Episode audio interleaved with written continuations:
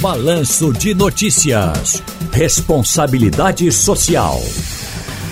Nós já estamos aqui, portanto, para mais um Responsabilidade Social com a gente, a Marina Ferro, que é gerente executiva em práticas empresariais e políticas públicas do Instituto Etos. Boa tarde, Marina, tudo bom? Tudo bem, Ciro? Boa tarde, um prazer estar aqui com vocês hoje novamente. Boa tarde, pessoal que nos ouve. Me conte se isso aí a, a, a, atrás, ao fundo, é um cenário ou realmente é um janelão dando para uma, uma, um descampado bonito aí, uma mata? É isso aí, não? Isso, é aqui em casa, é o fundo do, do meu escritório. Ô, oh, rapaz, uma vontade de ir para esse quintal, correr por aí, ô, oh, coisa boa.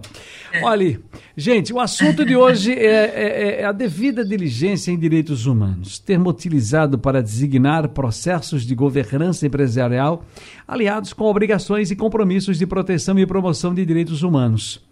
Marina Ferro, o que é a devida diligência em direitos humanos na prática? Ciro, obrigada pela pergunta. É, na prática, esse é um conceito né, que foi consolidado é, recentemente, significa que as empresas têm o dever de saber e demonstrar como as suas operações diretas, e em especial também a sua cadeia de fornecimento, impactam nos direitos humanos, né? E não só as suas operações diretas, né, e a sua cadeia, mas também é necessário que as empresas envolvam todos os seus públicos de interesse, as suas partes interessadas externas nesses processos. A gente tem assistido um crescimento exponencial né, de empresas, investidores, junto à sociedade civil, trabalhadores, governos e movimentos internacionais, inclusive, exigindo cada vez mais leis eficazes e uma maior proteção dos direitos humanos nas empresas. Então, análise de riscos, por exemplo, das empresas é um conceito importante que está ligado à devida diligência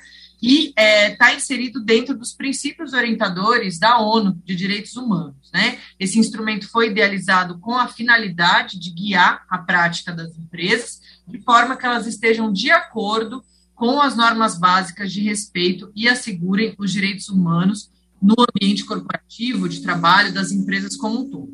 Então, é isso, assim, de uma forma geral, e aí eu posso trazer mais informações, enfim, conforme você for perguntando.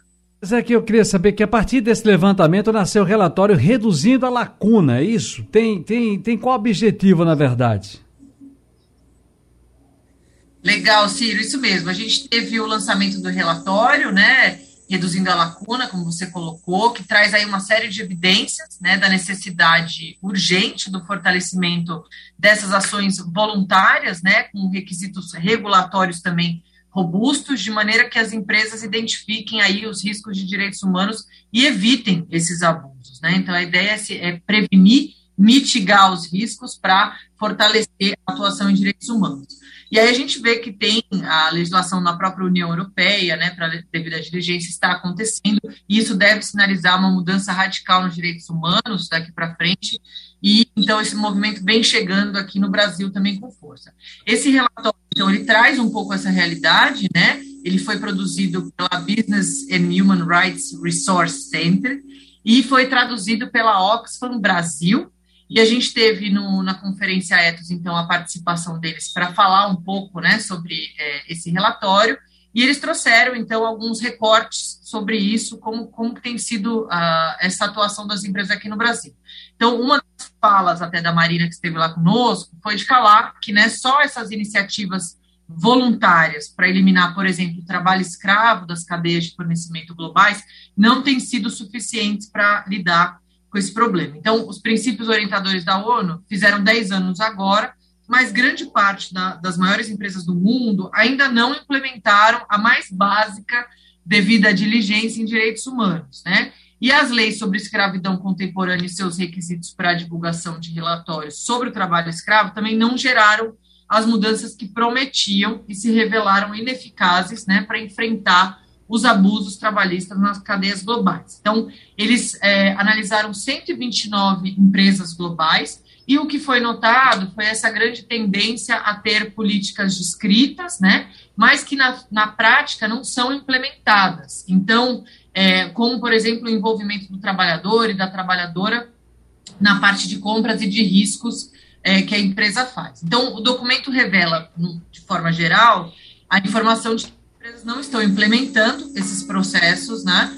É, para identificar e prevenir, por exemplo, o trabalho escravo nas suas cadeias de fornecimento. Então, uhum. alguns destaques do relatório é, são esse, né? E aí, fora isso, mais de um terço dessas empresas da 129 não apresentaram evidências de que estejam realizando avaliações de risco aos direitos humanos em sua cadeia de fornecimento, que também é preocupante. Sim. 9% dela, é, dessas informaram incluir os trabalhadores nessas avaliações de risco, ou seja, um número muito baixo.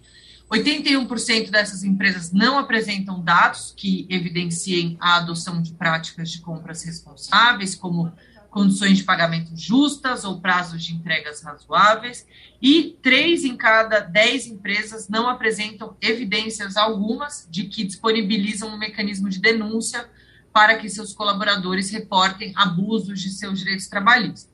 Então, outro ponto do relatório é que as mudanças também chegam em uma direção de uma maior regulamentação das iniciativas das empresas, porque governos estão interferindo e exigindo que elas tomem medidas para proteger os trabalhadores e trabalhadoras. Então, voluntariamente, as empresas não têm conseguido né, administrar a ponto de fazer a diferença, mas na medida em que a gente tem uma maior regulamentação, a gente consegue chegar em resultados melhores. Né? Então, o relatório é, Reduzindo a Lacuna está disponível para acesso gratuito através do site da Oxfam, e esse documento destaca, então, uma série de elementos centrais de uma regulamentação, né, que seria necessário ser regulamentado para garantir que a devida diligência não se torne apenas mais um exercício administrativo de exigências formais, né? A ideia é que ele se transforme num importante instrumento que seja incorporado de verdade na prática e mude a vida das pessoas, né? Para as empresas, mas também para a sociedade como um todo,